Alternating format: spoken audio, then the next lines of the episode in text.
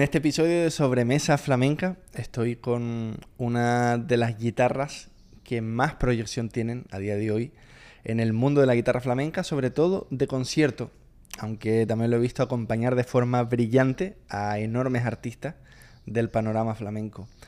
Ya ha ganado muchísimos premios a pesar de su corta edad y estoy y no tengo ninguna duda de que nos va a regalar enormes composiciones y trabajos que seguramente quedarán para la historia. Así que Alejandro Hurtado, te doy la bienvenida a Sobremesa Flamenca. Muchísimas gracias, Andrés. Un placer estar aquí contigo, charlar un ratillo de, guitarra y bueno, y encontrarnos de nuevo.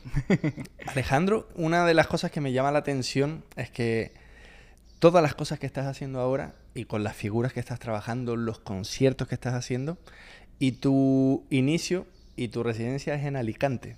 Cuéntame cómo fue tu, relación, tu primera relación con la música y cómo llegaste al flamenco.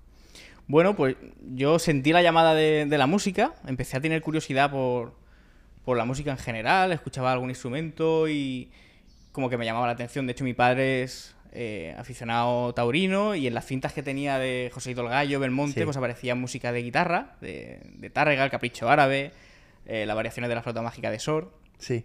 Y no sé, empecé a tener esa llamada comprándome libros de infantiles de Bach, con el disco, bueno, aparecían cosas de órgano y me llamaba la atención sobre todo el órgano.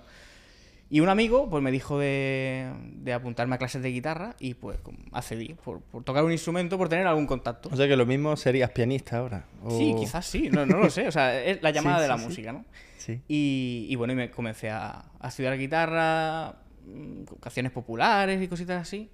Y este profesor que se llama Marco Uceda empezó a introducirme en el flamenco, me ponía cositas por soleá, mm, cositas por sevillana y hasta que me puso alguna cosita también de Paco de Lucía. Y clic. Sí, sí, compré un disco de, de, Paco, de la antología que salió en el 2004 con lo del Premio Príncipe de Asturias. Sí.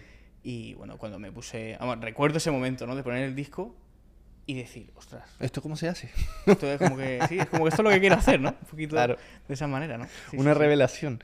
Y me da la sensación de que dentro de tu, de tu concepto musical y tu forma de relacionarte con la guitarra, esa primera relación con la música, un poco de Bach, lo clásico, Sor, eh, han marcado incluso hasta ahora, ¿no? En tu forma, en tu concepto, en tu eh, el cuidado que va un poco más allá de lo que normalmente alguien que, que toca flamenco de toda la vida no llega a pararse, ¿no? Que puede ser eh, armonía, cuidado de las voces, sonido. Cuéntame un poquito de eso. Sí, para mí fue fundamental mis estudios en el grado elemental, grado medio, el grado profesional que se llama ahora, ¿no? Porque, claro, eh, tras estudiar con, con, este hombre, estuve un año, al año siguiente comencé a dar clases en el conservatorio y, claro, allí en San Vicente del Raspey, que es mi pueblo, en Alicante, eh, está la especialidad de guitarra clásica. Y bueno, este profesor que se llama Raúl, Juan Ruiz, ¿Sí? bueno, digamos que me respetó esa manera de, tocar flamenco. Nunca he tocado con la pierna izquierda, la pulsación, hemos, partimos como un... Decir, hasta aquí podemos pasar. Sí, sí, sí. Y, pero tanto las clases con, de análisis, de, de armonía, todo me ha marcado muchísimo, ¿no? Y, y bueno, son herramientas que uno se lleva que, como te marcan tanto en, los inicios, ¿no? Pues luego cuando te, enfrentas a componer una falseta o te enfrentas a interpretar algo de, bueno, de, corte flamenco, ¿no? Pues como que ves un poquito más allá, ves ese... Claro. No sé, yo creo que es otro enfoque, ¿no? Otro enfoque distinto. Claro, yo, yo creo a la hora de componer una falseta es como que casi ya la estás analizando a la vez, ¿no? Sí, sí, curiosamente sí. Es como que a veces, claro, te, te dejas llevar bueno, por, la espontaneidad, por la intuición un poco, pero siempre está ese piloto automático que te dice, aquí estás haciendo esto, se te abre un abanico más de posibilidades y, un poco como que tú tienes el timón, ¿no? Sí. Eh, quizás si no, si no estuviese eso, iría solo, quizás el timón, ¿no? Iría ah, por aquí, venga, vamos a desarrollar esta idea como ha venido, pero a lo mejor ahí se te abren más abanicos y, no sé, tienes como más más dominio, ¿no? Un poco de eso, ¿no? ¿Y tú crees que es inevitable, un poco en el camino de la guitarra flamenca, de que suceda, eh, de que ya todos los guitarristas empiecen a ser mucho más analíticos? Bueno, no sé si analíticos, pero lo que yo creo que, que la guitarra, eh, la guitarra flamenca y la guitarra clásica estaban muy unidas en un principio. Luego se separó por diferentes motivos. Y como que de alguna manera ahora está volviendo, ¿no? Bueno, también la guitarra flamenca ha tomado de- de- del jazz, de otra, de otra serie de música, ¿no? Entonces, claro, al tener más conocimiento de músicas que sí que tienen un bagaje académico de Sí. muchos años, claro, el punto analítico está ahí. Entonces, eh, yo creo que sí, que es inevitable, que al final... Sí. Lo que pasa es que hay que tener un poco ese, ba- ese balance Sí. y, y medir un poco, ¿no? Porque al final el flamenco es una música que, que- que, bueno, que viene de, del pueblo, es muy espontánea y, y tiene unas claves, tiene una- unos cánones que, que pueden compaginar, pero tampoco se pueden... Claro, un poco la línea Manolo Sanlúcar, Cañizares, Riqueni, esa línea intermedia, ¿no? Claro, Eh, sí, sí, sí. Y Alejandro, dentro de, de esta primera etapa así de formación, aparece una figura muy importante para ti también, que fue David Serreduela y luego su padre, el Nani, que es, le- eh, es casi una leyenda. ¿no? Sí, sí, sí, desde luego. Y, y es un poco un giro bastante radical, porque David tiene esa escuela de caño roto, eh, además una escuela tal vez técnicamente la más virtuosa dentro de la guitarra flamenca. ¿Cómo fue esa experiencia? Pues fue algo también de, de casualidad. Yo estaba todavía estudiando en el conservatorio en Alicante, mi Sí. pueblo, y fui a Madrid a ver un espectáculo de, de Sara Varas, y él estaba allí como, como guitarrista, le esperé a la salida, y vamos, que es una persona increíble, ¿no? Pues hablando de guitarra, que si las cuerdas, que si las uñas, y me ofreció ir a su casa de manera desinteresada, cuando yo quisiera, a estudiar con él. Entonces, claro, una persona que yo nunca he tenido un maestro, o sea, una referencia así tan grande, ¿no? Un bicharraco de la guitarra como es David. Sí, sí. Yo nunca lo había visto de, de cerca, ¿no? Entonces, bueno, llegué a su casa. Yo, claro, tenía. Eso fue en el 2009. Yo tenía Sí. 14 años. Sí. ¿no? Quizá no lo había cumplido. Y yo, que soy lo más vergonzoso del mundo, pues claro, meterme dentro de esa familia. Y bueno, y fue una generosidad, generosidad increíble. O sea, me empezó a ponerme todos los estudios que ellos hacían Sí. empezó. Claro, yo nunca había hecho ejercicios para guitarra en ese momento, ¿no? Entonces, claro, tampoco sabía que se grababan las falsetas. O sea, yo no me llevaba ni móvil, ni, ni grabadora, y él me decía, yo lo cogía todo aquí. De hecho, los ejercicios de David los hago a día de hoy y no los tengo grabados. Una cosa curiosa. Y luego ya me traje una cámara, me dijo, "Tú grábate todo lo que. Y, y le grabé. Qué generoso. y- ¿no? no, no, increíble. O sea, iba a su casa por la mañana, desayunábamos guitarra, comíamos guitarra. Luego me iba a dormir y era todo el fin de semana, viernes, sábado y domingo. Y él se iba al tablado, se iba a tocar. Sí, bueno, eh, iba- eh, cuando yo iba, pues digamos que él guardaba esas fechas para, para estar conmigo el máximo de tiempo Guau, posible. Y, qué bonito. y bueno, eso a mí me, me abrió muchísimo, ¿no? Porque, ver, ya te digo, un bicharraco así, esa técnica, Sí, sí. sí. esa manera de concebir la guitarra, pues te marca y luego, bueno, ya uno toma su camino, ¿no? Porque al final no me considero de la escuela de caño roto, pero considero que me ha marcado muchísimo, ¿no? Porque son mis cimientos, Claro, realmente. por- por eso, por eso me llamó la atención, porque si yo te escucho tocar, no se me ocurriría que tuviste eh, parte de tu formación de escuela caño roto. y y, eh, por eso es interesante que seguramente muchos que, que te han escuchado tocar ahora mismo se están sorprendiendo, ¿no? De- Puede ser, sí. Pero fíjate que yo he tenido, lo he tenido como base. Lo he tenido Mira. todas esas variaciones, esas falsetas. sí. Y, pero bueno, me acuerdo que me lo dijo Israel, cuando coincidimos en Sí. el concurso de la Unión. Sí. Me lo decía, dice, es que en tus cosas, dice, está mi padre ahí, pero no está. O sea, es como que tú te lo llevas Sí. A otro lado y, y también me, me- me alegra mucho que me lo digas, ¿no? Porque yo realmente... Israel es otro bicho de... Otro bicho. Y eh, yo con él también he estudiado mucho y- Sí. y, yo cada vez que me pongo la guitarra en las piernas, yo me acuerdo de ellos. O sea, Claro. me acuerdo de ellos, de verdad. Sí, sí, sí. Algo muy... Son muy especiales, son de verdad. Sí, sí. Y, y Alejandro, ya un poco me estabas contando del conservatorio allí. ¿Y cómo fue tu experiencia de pasar por Córdoba? Porque ahí tú tienes el grado superior de guitarra flamenca.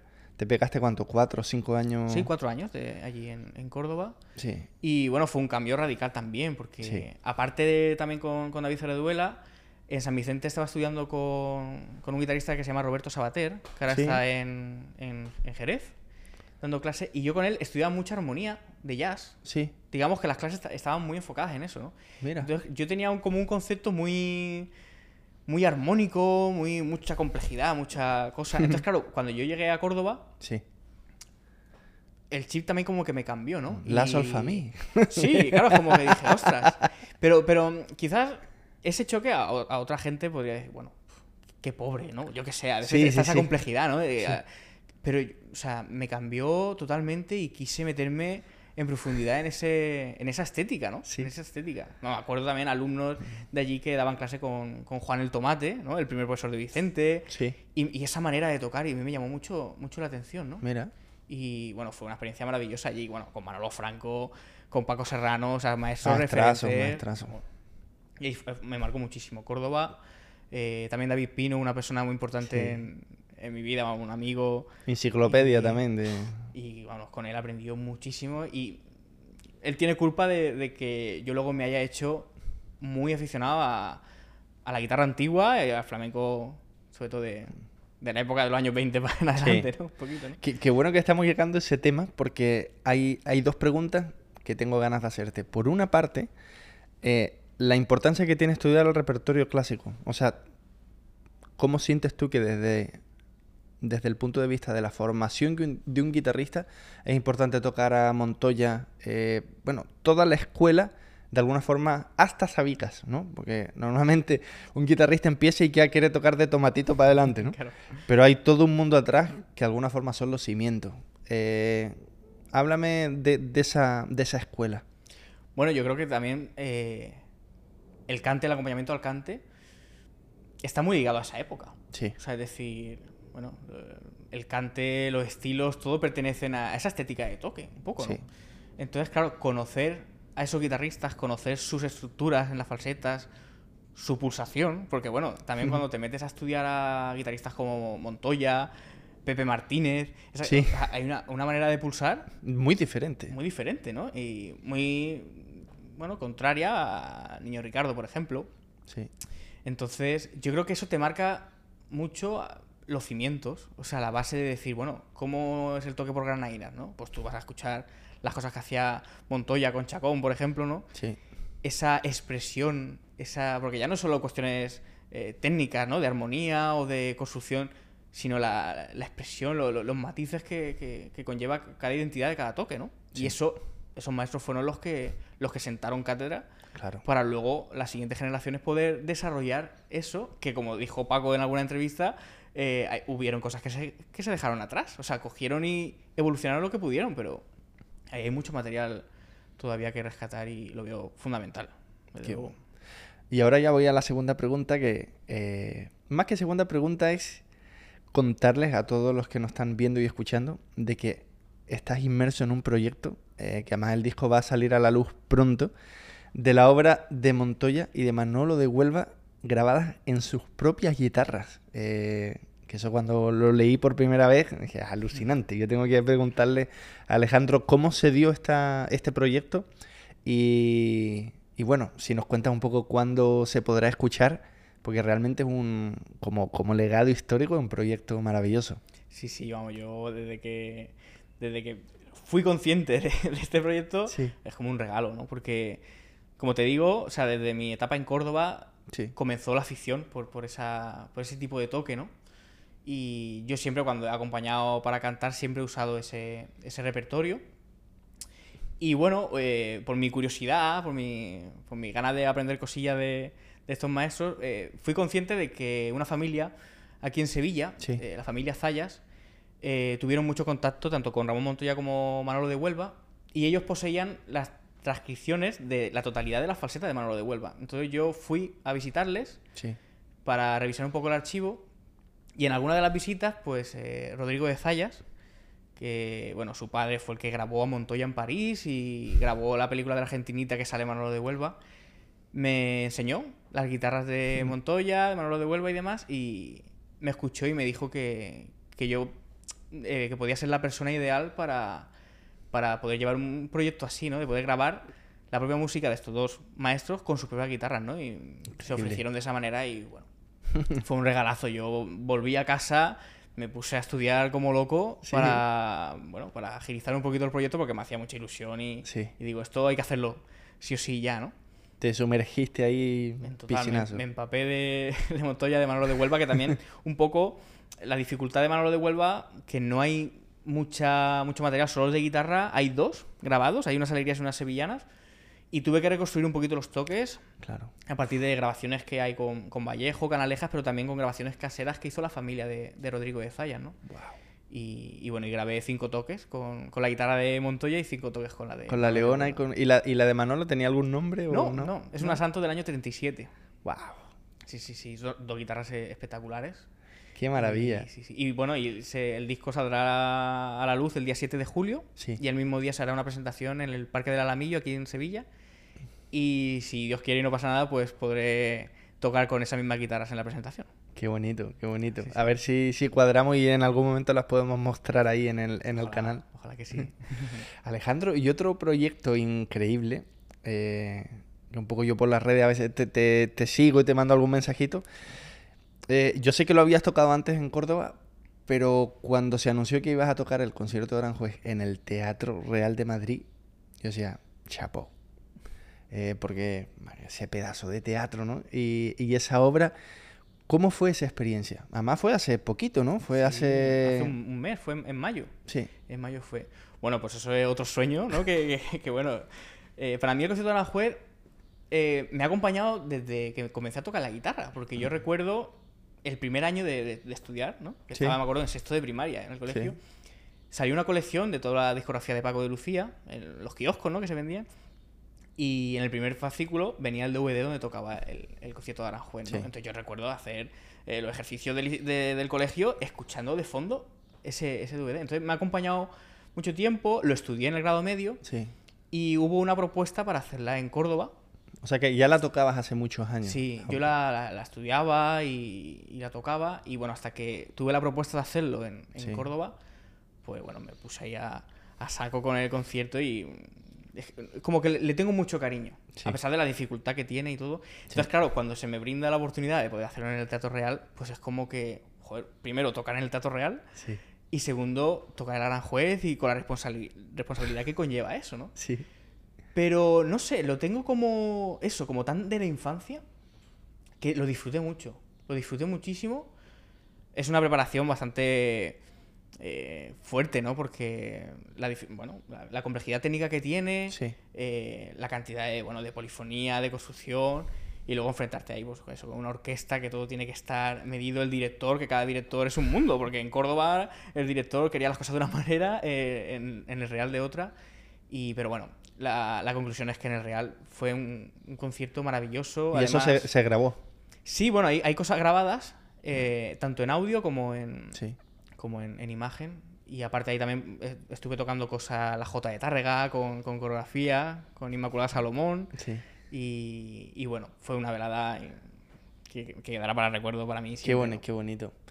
Y, aquí quería pasar un poco un tema, porque yo siempre intento, y se lo, se lo digo a cada guitarrista cuando estamos conversando, de que de alguna forma la instancia de la sobremesa flamenca, sobre todo cuando son de guitarra, porque la audiencia sobre todo guitarrista, es intentar aportar valor y cosas que puedan ayudar, sobre todo a los chavales que están empezando o que en algún momento, yo qué sé, se sienten bloqueados y de pronto un referente que admiren les dé algún consejo. Entonces, aquí sí te quería preguntar, ¿cómo te preparas por una parte mentalmente y luego con la guitarra para abordar estos compromisos con tanta responsabilidad? Porque cualquiera que haya tocado la guitarra en su casa y en un teatro, parece que en el teatro las manos son de otro. Eh, salvo que ya te conozcas mucho a ti mismo y sepas lidiar con esa adrenalina. Entonces, ¿cómo, cómo por una parte mentalmente eh, abordas esa preparación? Bueno, yo al final, mm, uno, esas dos cosas, o sea, tanto lo mental como, como el contacto con el instrumento. Sí. Bueno, uno desde que siempre empieza a tener contacto con el escenario, ¿no? Pues sabe un poco y dice, bueno, no tiene nada que ver no tiene nada que ver. Entonces, claro, para yo mi estudio diario está enfocado en eso. Está enfocado en, el máximo control, el poder dominar cualquier adversidad que se te pueda pasar, ¿no? Sí, sí, Entonces, pues, yo lo que hago es tener mucha disciplina, trabajar cada, cada pasaje, cada cosa, la, la pulsación, todo. O sea, tener el máximo control y luego, bueno, quitarle un poco de peso al asunto, ¿no? Porque al final, bueno, sí, el teatro real, pero cualquier sitio, o sea, al final, da igual el espacio donde te enfrentes, que tú tienes que tratar de, estar ahí, de hacer lo que uno hace, que es tocar la guitarra, y, y bueno, y decir que si se falla una notita o dos, pues tampoco pasa nada. O sea, Sí, sí, yo sí. qué sé, hay trabajos que un médico tiene una responsabilidad enorme, ¿no? Porque hay una vida ahí, yo qué sé, o... Voy a fallar unos centímetros en el corte. Claro, fíjate, ¿no? La no sé. Y, y yo creo que de esa manera es como que se ve todo un poquito más sano, ¿no? Sí. Porque es más disfrutar el momento y sobre todo sentirte preparado. Sentir, sentirte preparado, o sea, currar mucho y para que cualquier contratiempo que ocurra, poder mm, sobrellevarlo de la mejor manera posible, ¿no? O sea, tú eres, por ejemplo, de, de echar muchas horas y grabarte, escucharte, analizarte. eh, o sea, ese proceso, de alguna forma, tienes como un método que te haya. que hayas encontrado, una forma de estudio que tú digas, mira, con esta la verdad que horas, rendimiento, es, es como funciona mejor. Sí, o sea, sí, yo me grabo, eh, estudio lento, Sí. metrónomo, o sea, yo siempre tengo el metrónomo puesto, Sí. siempre. y controlar cada, cada pulsación, cada... O sea, es- esa sensación, fíjate que a veces pensamos en sonido, ¿no? Obviamente. Sí. Pero eh, yo creo que es muy importante la sensación. sí. La sensación con el instrumento, el tacto, Que sea agradable. que ¿no? agradable, esa sensación, el contacto con la temperatura del instrumento, esa cosa, es algo Sí. para mí, vamos, yo creo que mm, de lo más fundamental. De hecho, cuando Sí. estoy en un camerino, antes de salir, yo busco que la temperatura sea ideal, Sí. que las manos, yo soy muy maniático, me lavo las manos mucho y Sí. tener ese tacto muy agradable, ¿no? Que- para sentirme, bueno, en esa zona de, de, de Y la temperatura es un tema, porque casi nunca es la ideal, ¿no? O, o está como una nevera, o hace calor, o hace. O el- el camerino está a una temperatura, El sale. contraste. Y eso, y la guitarra cambia completamente. Y tú dices, "Me- venga, adaptarse en 10 segundos se llama la película, ¿no? Total, Y- total. Pero por eso al final hay que estudiar mucho para que cuando te pasen Sí. esas cosas y estés un poquito más incómodo, la silla es muy alta o no sé, qué, intentar, bueno, poder dominar Claro. lo máximo posible. eso. Djokovic decía una frase curiosa, decía, si fallas en prepararte, estás preparado para fallar. Tú, claro, me imagino, yo- de alguna forma los tenis, Nadal o Djokovic o gente así, son casi como solistas, ¿no? Que Salen ahí a la, a la cancha y a ver, venga, cada día será diferente, pero esa, lo que tú dices, ¿no? Una preparación de disciplina eh, sin hacerte daño. Eso es. Pero eh, igual es, es bonito que lo digas porque el, el quitarle peso no es tan simple como, como tú lo cuentas, porque cuando viene un compromiso importante, lo normal a veces puede ser machacarnos, sobreexigirnos y al final pasar una barrera del, del querer dar lo mejor a tú mismo hundirte. Sí. Entonces es como una delgada línea que hay que tener madurez, eh, no- ya no solo musical, sino que emocional, para decir, voy a dar lo mejor de mí sin machacarme. Eso ¿no? es, sí, sí, sí. Eh, Sí, sí, tanto en el estudio como, como en directo, ¿no? Yo ma- me acuerdo preparando el Aranjuez Sí, de estar en casa, como dices, ¿no? Machacándome y llegar a un momento de decir, bueno, vamos a tranquilizarnos un poco, porque a veces hay... La medida siempre es, es- medir las cosas es muy, Sí. es muy bueno, ¿no? claro. Y ser consciente de, de todo y, no sé, es el, el control, sí. Qué bueno, qué bueno. Y Alejandro, antes de pasar al cuestionario del guitarrista, eh, me gustaría ponerte en la situación de que tú eres profesor, profesor de guitarra y viene un chaval que tiene aspiración de querer dedicarse a la guitarra y empieza a estudiar contigo. ¿Qué consejos le darías tú? Bueno, yo mm, le dejaría, obviamente, su, su curso natural, pero sobre todo la afición. Que sea aficionado. Sí, Porque la afición hace que tenga una ilusión, ¿no? sí, Y el objetivo es aprender, es conocer, y, y eso te lleva a, bueno, a, a poder estudiar y, y cada vez superarse, ¿no? Pero que el objetivo no sea en llegar a algo, sino el objetivo sea conocer y saber y, y- y disfrutar de esto. qué bonito. Yo creo que es lo más, bajo mi, mi opinión, ¿no? Es, es lo más sano, ¿no? Claro, es el motor de todo lo otro. Si no está la afición, no... Hay algo ahí que, que, que cojea, ¿no? Creo yo. Aparte que es un camino sacrificado, si no te gusta, si no es una devoción, eh, se hace muy cuesta arriba, ¿no? Claro, porque no sé, y al final que la música es eso, ¿no? El arte, el arte es...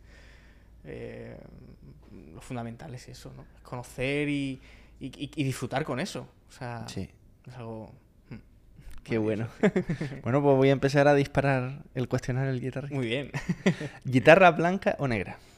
Pues la verdad que después de mucho tiempo he llegado a la conclusión de que siempre tengo en casa guitarras blancas. O sea, es lo que... No sé, solo tenía una guitarra negra. Sí. Y no sé, por la tímbrica. Y fíjate que yo he estudiado guitarra clásica. Sí, sí, sí. Y... Pero no sé, me da un punto la guitarra blanca de ciprés que, que el palo santo no me lo da tanto.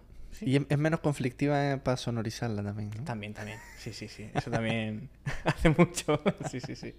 Y luego tu postura a la hora de tocar. Pues yo siempre, en escenario, Sí. siempre toco con un pedal. Sí. Siempre. En casa cambio. Con la pierna ¿Sí? cruzada. Ah, mira. eh, de hecho, en escenario antes también tocaba con la pierna cruzada. Hasta hubo un momento que de, de tantas horas me, me entró un dolor en, en Sí. los riñones y eso. Y, y cambié el banquillo y, Claro. y la verdad que estoy súper súper cómodo. Y de hecho, es que en el escenario, si no tengo un banquillo, me- no sé. Es algo ya psicológico, pero tiene que ser eso. Claro. Luego usas la cejilla tradicional o la moderna. La moderna, la moderna. Yo creo que pisa mejor, es más rápida y, sí, más resultona. Sí. Afinador. Sí. El de, el de Adario, ese Sí. pequeñito, discreto. Luego las uñas las tienes de porcelana, gel, naturales. Naturales. O sea, yo nunca se me han roto las uñas, por suerte. Y, y bueno, con una, una medida algo... Ni muy larga ni muy corta, un poquito así... Claro, además que es tan personal, ¿no? Todo eso. Claro, cada, cada mano yo me mordía las uñas de pequeño y tengo los dedos muy gordos y, en fin, llegar ahí a un punto que, que me vaya bien, ¿no? Sí, sí, sí. Luego, nylon o carbono. Nylon siempre. Me encanta esa calidez y no puedo con el carbono. O sea, tanto por la, la tensión que tiene, la rigidez que tiene la Sí. cuerda y luego que te- también bajo mi opinión, ¿no? Siempre eh, te permite hacer menos colores. Ya. Te permite, no sé, el nylon es un poco más, tiene más variedad de, de timbres incluso. Sí, sí, Sí. sí. ¿Y alta, media? Pues en esta guitarra que estoy tocando ahora, que es una Hermanos Conde del 74, que la verdad que un, Sí. un- una joya para mí haber podido encontrar esa guitarra. Le pongo tensión media, porque es una guitarra que tiene tensión Sí. y también por los años y eso para intentar que el instrumento Claro. dure lo máximo posible. Sí. Está bueno, no tiene sorpresa. ¿Eres disciplinado? sí, sí, sí, mucho. Me da seguridad. ¿Diurno o nocturno? Pues voy a rachas, voy a rachas porque hay temporadas que estoy estudiando por la noche. Yo siempre estudio en la cocina de mi casa. Es una cocina grande que está como en el centro y no Claro. molesto. Ahora entiendo por qué te comen la guitarra, tío. la guitarra y, y bueno, y, y bueno, eh, allí, allí estudio y entonces a veces por la, por la noche estoy hasta las 2 de la mañana o eso y veces que me levanto muy temprano y a las 8 de la mañana estoy con la guitarra, o sea, voy un Claro. poco, depende de, de la, de la época. ¿Te pone nervioso antes de salir a tocar? Me entra ese punto de, de inseguridad un poco de, de, bueno, a ver cómo estamos hoy, ¿no? Sí, Yo creo que, que cuando uno se enfrenta al escenario, no se enfrenta al escenario, sino se enfrenta a uno mismo, ¿no? claro. Y, y bueno, siempre está ese punto de responsabilidad de querer por lo menos mostrar lo que, lo que uno es. ¿no? Sí. Y eso, pues. sí. O al menos la mejor versión de uno mismo. Eso ¿no? es, sí, sí, Como- sí. Ser- intentar ser la verdad. Ser la verdad. ya ¿no? está. Y- sí, sí, sí. Y luego, ¿acompañar o tocar solo? Mm, Me gusta mucho acompañar, la verdad. Pero ese punto que yo consigo tocando solo, que es casi como meditar. O sea, Sí. yo lo, lo contemplo así. A mí eso me, me vuelve loco. O sea, a mí me encanta estar tocando, tocando solo y, no sé, estar como flotando. Eso Sí. para mí es algo muy, muy especial. Qué bonito. ¿Y qué te gusta hacer antes de salir al escenario? Pues bueno, estar media hora antes o 45 minutos, eh, tener ese contacto con la guitarra, lo que te Sí. decía antes, ¿no? El tema de la temperatura, el... no sé, para mí me da mucha seguridad eso. No- No hacer mm, ejercicios de técnica muy pesados, sino es estar en, en contacto con la guitarra y con las cuerdas y estar así. Sí. Luego, un consejo para viajar con la guitarra. Siempre tener todo muy controlado, que te saquen extra seat, llamar a la compañía y decir, bueno, tengo esto de verdad, ¿sabes? O sea... Estoy viajando con la guitarra Manolo de Huelva.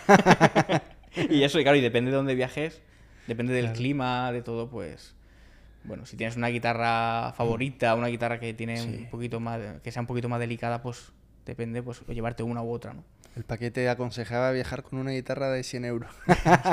bueno, no sé si, pero un punto intermedio, ¿no? Cuando sea el clima muy, Claro. muy complejo, ¿no? Un poquito, ¿no? Claro. Luego, tres discos de guitarra. Ostras. esa pregunta es difícil, ¿no? Para ti, ojo, eh, siempre Sí, digo, sí, sí. No, no es que tengan, no es que tú tengas que dar la referencia a la Biblia, no, para ti. Eh, Bueno, a mí hay discos que me han marcado quizás en, el, en los comienzos, ¿no? Bueno, el, el disco este de la antología de Paco, Sí. de, que salió en el 2004, aunque es una recopilación de varios discos de él, pero a mí me marcó muchísimo ese disco. Luego recuerdo cuando escuché Mi Tiempo, Rafael Riqueni. Oh, O sea, eso, eso es una arquitectura musical increíble, ¿no? Y otro disco también, algo que decir, del viejín. O sea, me parece, no sé, algo que no sé, tengo mucha vinculación a ese disco, le tengo mucho cariño. sí, nivel galáctico. eh. Disco que quedará para la historia, desde luego. Sí, sí, sí. Luego, un sueño por cumplir con la guitarra. Bueno, eh, mi sueño es eh, poder vivir de esto, Sí. tener ilusión, afición y, y que eso sea el motor para las experiencias que, que vengan. O sea, todo lo que venga, pues que se haga con ilusión y siempre tener eso, ese fuego, esa llama que te mantenga vivo. Yo creo que esa, esa es la mayor ilusión ya. Lo que surja, pues lo disfrutaremos seguro. ¿Y cuál sientes que es tu misión? O sea, ¿para qué sientes que has venido a este mundo? Jolín, también eso es complicado. bueno, yo he venido a, a, a disfrutar de la música, Sí. a creo que hacer disfrutar también, ¿no? Que, que la gente se, se emocione con lo que, con mi manera de sentir esto. Y, y bueno, y si a algún guitarrista pues le puede servir lo que hago para, para inspirarle o para o bueno, para coger ideas o lo que sea, pues no sé. Poco por ahí, diría yo. Qué bonito. bueno, Alejandro, te, te doy las gracias por estar aquí. Que estamos en un hotel precioso en el centro de Sevilla. Desde Que luego. aquí he puesto el link y los agradecimientos. Y bueno, espero que nos podamos ver más veces. Tengo un montón de ganas de, de a ver si, si podemos grabar algo, aprender algo de bien de Aranjuez, bien de tu proyecto eh, con las guitarras de Montoya y Manolo de Huelva. Y ya también hablaremos, me imagino, cuando salga Tamiz, que es tu primer disco con tus propias composiciones. Así que te deseo lo mejor, muchos éxitos como los que estás teniendo y que nos veamos. Muchísimas gracias, gracias por todo y vamos, cuando quieras aquí estoy para lo que necesites. Ole. Un abrazo grande.